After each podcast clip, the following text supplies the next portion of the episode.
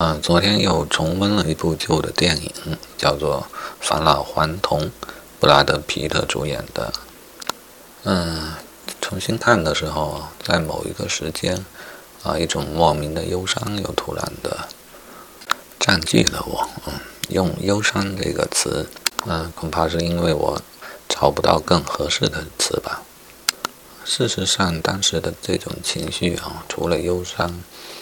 或许还要加上许多的其他的词语，可能才能接近他原本的感觉。嗯，还有无助、绝望、黑暗、恐惧、痛苦。嗯，可能“痛苦”这个词更加合适一些，但我不能准确的用词。嗯，我想并非词汇量的问题，而是这一种感觉。他原本也没有一个适合的词汇，一切约定俗成的词汇，其实都不能真正准确地表达每个人内心的真正的情绪。好，我姑且用痛苦吧。嗯，这个痛苦是在我看到本杰明又回到了长青春痘的年龄，十几岁的时候。嗯，这是他的身体的方面。而在精神的方面，他应该是进入了进入了老年痴呆的阶段。嗯，就在这个时候啊，这种痛苦深深地抓住了我。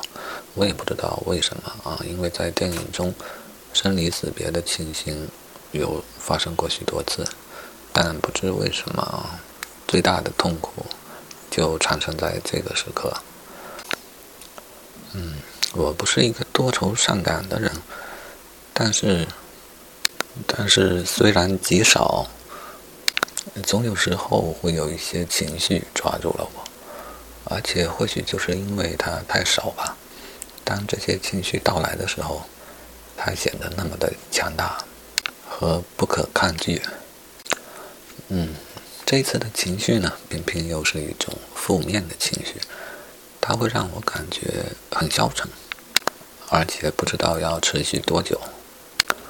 又因为它仅仅是一种情绪，啊，我甚至一时半会没有办法了解它的含义，因而也并不知道如何去化解。我想，或许我需要，认真的思考一下，认真的分析一下它到底是什么，以此来化解这种情绪。但又想到啊，这种理性的思考。是不是真正能解决感性的问题？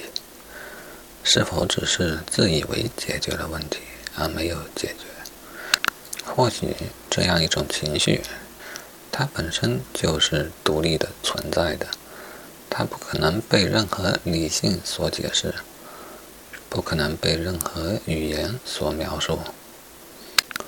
尝试去解释和描述它，不过是一种自欺欺人的行为。